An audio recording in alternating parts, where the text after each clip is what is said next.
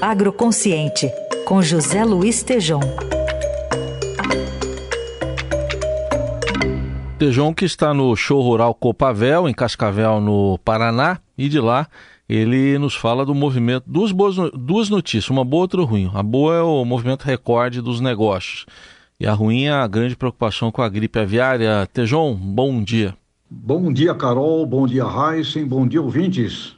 Show Rural Copavel supera as expectativas.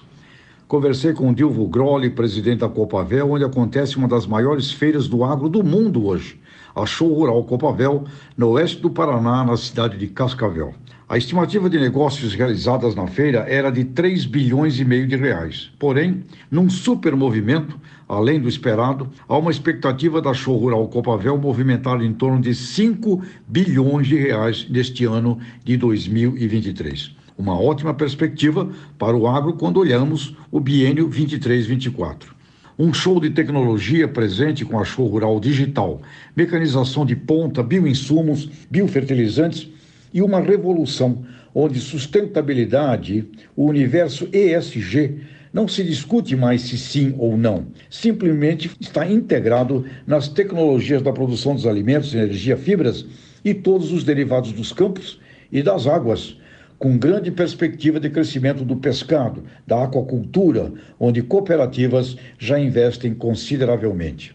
A cooperativa Primato, com seu presidente Anderson Sabadim, falou da importância da diminuição dos juros para um efetivo crescimento do agro brasileiro e mencionou uma iniciativa extraordinária na criação, ao lado da MWM, de uma cooperativa de biogás a partir dos dejetos de aves e suínos, gerando biofertilizantes, bioeletricidade e biometano.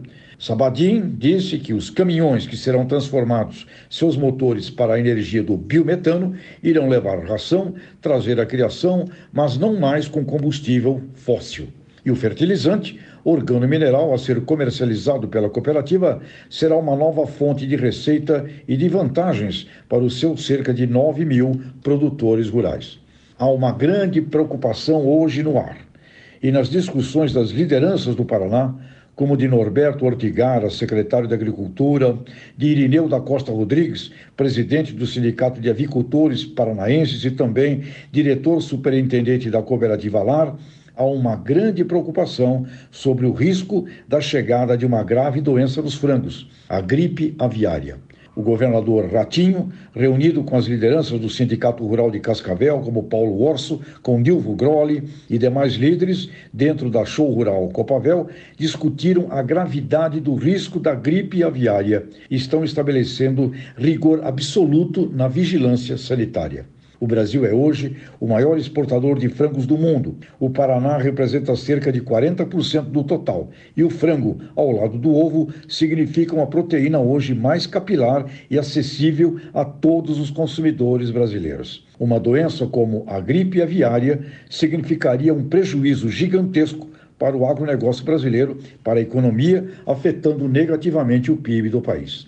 Dessa forma, Heisen, Carol, ouvintes, Além das tecnologias, inovações, cooperativismo, função das cooperativas de crédito, além dos aspectos da educação, diversidade, com a presença lá das cooperelas, movimento feminino das cooperativas, agricultura 4.0, da necessidade de conectividade, de sinal de telecomunicação, além disso, há uma grande preocupação com o risco de uma grave doença nas aves, a gripe aviária. Esperando que a doença não chegue no país, o que assistimos na Show Rural Copavel é um show positivo e superação de expectativas. Parece que o Brasil já está indo para frente, pelo menos nas cadeias produtivas do agronegócio. Show Rural está um show e falo aqui direto de Cascavel, oeste do Paraná, para o agroconsciente do Jornal Eldorado. Valeu, Tejon, alerta importante aí sobre a gripe aviária e o Tejon volta segunda-feira.